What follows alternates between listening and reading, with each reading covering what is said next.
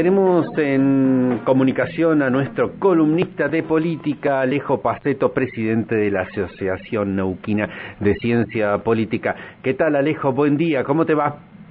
Mario, buenos días. ¿Cómo andas tanto tiempo? Muy bien, muy bien. Acá andamos de, regreso a, los micrófonos de RN Radio. Retomando, está bien, se te extrañaba un poco, ¿verdad? eh, Alejo, eh, contanos eh, hoy de qué nos vas a hablar. Bueno, ya, mm, eh, ya pasados algunos días, y bien en realidad algunas semanas, eh, ¿no? De lo que fueron las pasos y en el, en el que sí ahora es el sprint final para, para lo que son las elecciones definitivas de este año.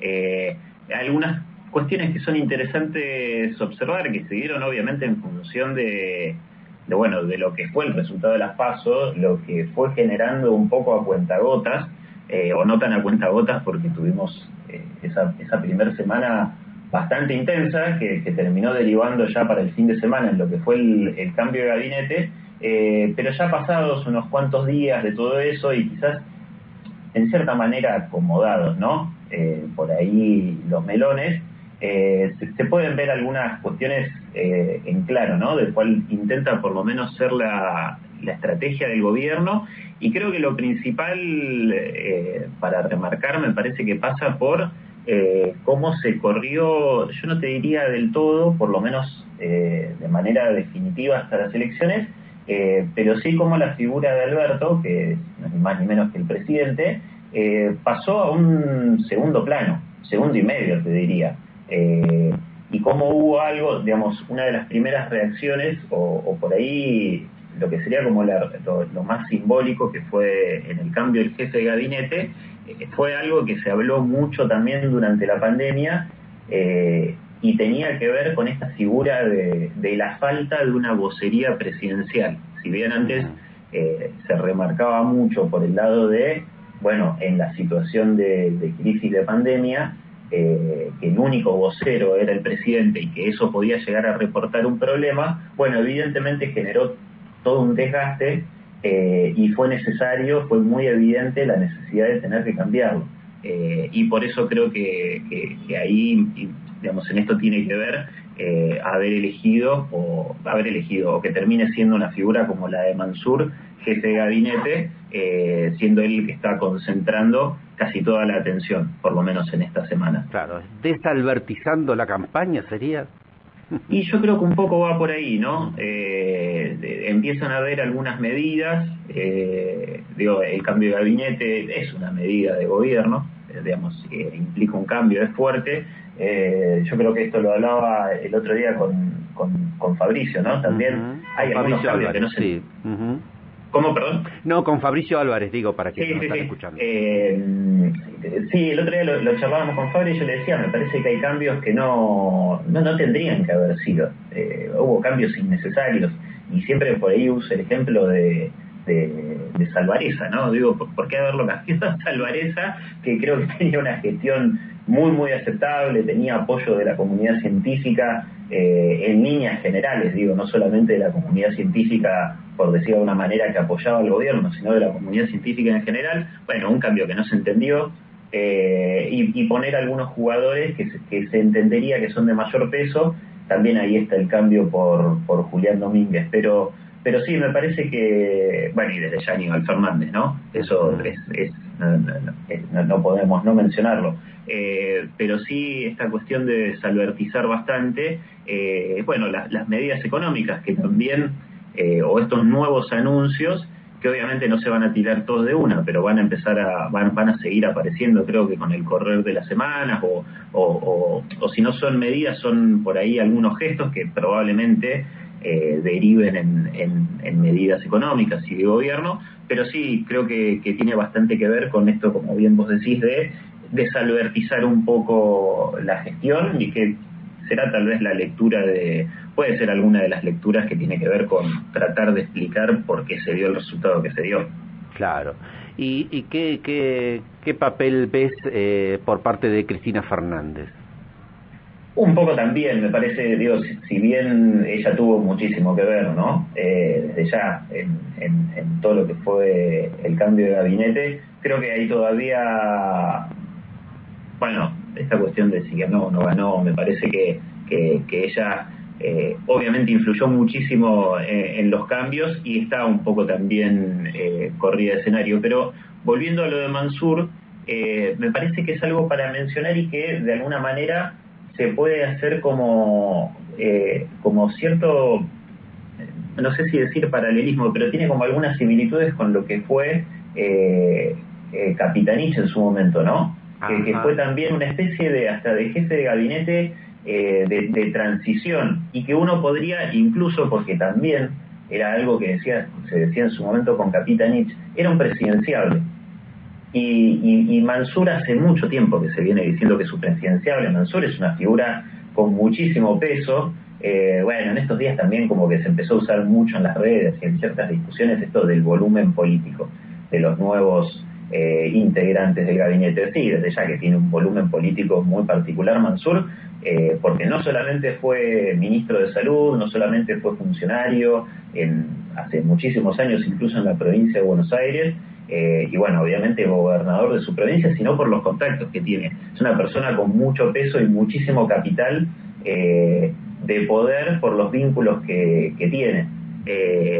Entonces, esto de que se viene diciendo ya hace mucho que es un presidenciable, bueno, hay que ver, ¿no? También qué puede llegar a pasar eh, en este tiempo, obviamente de acá a, las elecciones, a las legislativas definitivas de, noviembre, eh, pero si se terminará quemando o no, que es lo que digo, es a, esto me refiero con ponerlo quizás como jefe de gabinete. No sé si será efectivamente por ahí la intención para poder sacar un, juego, un jugador de la competencia 2023, pero se sabe que es un hierro muy, muy caliente que tuvo que agarrar Mansur y que pone mucho en juego eh, justamente este capital político. Claro, el efecto Sergio Massa, porque con Sergio Massa cuando lo cuando lo pusieron en una función como la que tiene ahora, se decía que es justamente para esto, no no no no fue no se ocultó nunca la diferencia que tiene con Cristina Fernández, ¿no? Incluso Sergio Massa también, ¿no? Creo que está un poco empezando a correrse, o, por lo menos dijo, bueno, yo me aparto unas semanitas.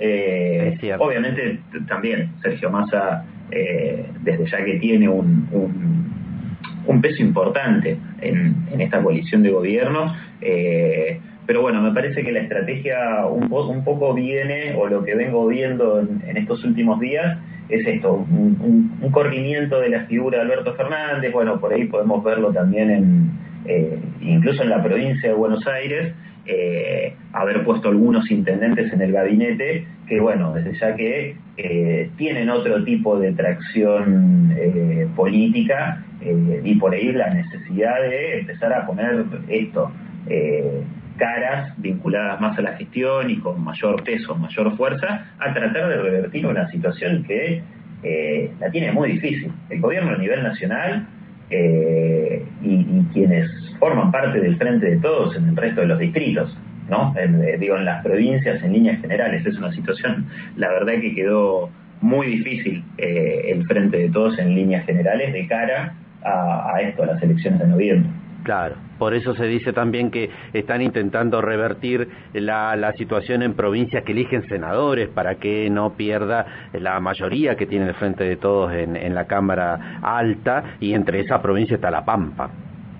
Sí, sí, y acá también hay mucho en juego. Eh, digo, el, el, frente de todos acá, el, discurso de la unidad claramente no, no pegó porque además tres días después la unidad eh, claramente no, no era tal, quedó demasiado evidenciado, eh, así que también va a ser interesante eh, ver qué definen, incluso, y lo digo a nivel local, ¿no? de qué manera o, en qué punto se pegan a una campaña nacional o deciden una estrategia que quizás sería la más lógica o, o por ahí la más inteligente, ¿no? De, de, encarar por un lado más provincial, que también la tienen muy difícil. Uf, porque como, como sabemos, el partido más votado en las elecciones PASO fue el Movimiento Popular Neuquino y se dice que como tenía internas donde dos, dos, este, dos sectores eh, bastante diferenciados uno con otro, originó que todo el mundo quisiera participar de esta lucha por el poder. Este, aquí en Neuquén el Frente de Todos salió tercero y el candidato más votado en forma individual fue eh, el eh, Cambiemos, digamos, Pablo Ser. Claro, Pablo Ser, sí. Sí, bueno, ahí hay que ver también, yo es una discusión que vengo teniendo con, con, algunos colegas eh, que tiene que ver con el voto estratégico. A ver. Eh, no, a mí me, algunos colegas me lo critican bastante, pero yo lo, lo que insisto eh, es que el, voto estratégico es algo que, lo, digamos, lo permite, por decirlo de alguna manera, ¿no? Lo permite, lo avala y es parte del juego de las de las pasos. Digo que, que, que, partidos, digamos, nosotros como, como electores tenemos la posibilidad de, de, jugar en una interna que no es la nuestra, ¿no? Eh, si, si, si, nosotros fuéramos eh, de algún partido en particular eh, o, tuviéramos una una, una, una muy marcada de decir, bueno, esta vez yo voto en la interna de otro partido. Claro, puedo ser afiliado al Partido Justicialista y votar en las PASO en el MPN o en el Frente de Izquierda y los Trabajadores, ¿no? Bueno, es algo con lo que se suele especular bastante, con lo cual yo creo que ahí eh, es, una, es, es algo que también obviamente forma parte un poco de intuición, especulaciones y de conversaciones con gente, pero yo sí sostengo que eh, hay un, un, porcentaje de votos o una porción de votos del Frente de Todos que probablemente haya jugado en, en interna del Movimiento Popular Neuquino y ahora vuelva. Eh, digamos, vuelva a, su, voto partidario, ideológico. Yo no sé si realmente va, a ser mucho, si fueron muchos estos, estos votos que, participaron o que fueron estratégicos en otra interna, eh, pero no creo que igual le, alcance para, por lo menos para dar vuelta a la elección. Por eso digo que el Frente de Todos esta vez la tiene realmente complicada. Eh, pero bueno. Ahí Tania Bertoli te está poniendo like, like, like. bueno, tiene, la verdad, tiene un desafío muy complicado, porque digo, la, la, cuestión de la unidad evidentemente no, no es algo que va ya en ese momento, ¿no? Claro, Incluso viste que hubo corcoveos, ahí hubo ahí este, silencios muy llamativos cuando la justicia le, le dijo no, no, no puede ir este eh, Teresa Río Seco, tiene que tiene que ir este Asunción Minas Trabalón en tercer lugar y esto un poco generó así como incomodidades, ¿no? Sí, sí, y fue también un poco tratando las distancias, ¿no? Pero también cómo logró reacomodarse eh, interna en el movimiento popular nauquino. Eh, digo, la cuestión de que Giancarlo vaya tercero, va a ir tercero en la lista, digo, eh, y seguramente pasa en, eh, insisto, en, muchos distritos, pero bueno, me parece que, que, volviendo al original, ¿no? La cuestión del voto estratégico, eh, yo le digo voto estratégico, quizás podría tener otro nombre, voto especulador, eh, no sé, pero, pero me parece que sí son puntos a tener en cuenta, que en algunos casos no sé si lograrán eh, revertir un resultado, pero sí dar o intentar dar una mejor eh, performance en, en, la instancia electoral que queda. Perfecto. Alejo, muchísimas gracias. A vos, Mario, que estés bien. Muy bien. Así pasaba la columna de política a cargo del titular de la Asociación Neuquina de Ciencia Política, Alejo Paceto con Voz a Diario. Amanecemos juntos para compartir la mejor información. Hasta la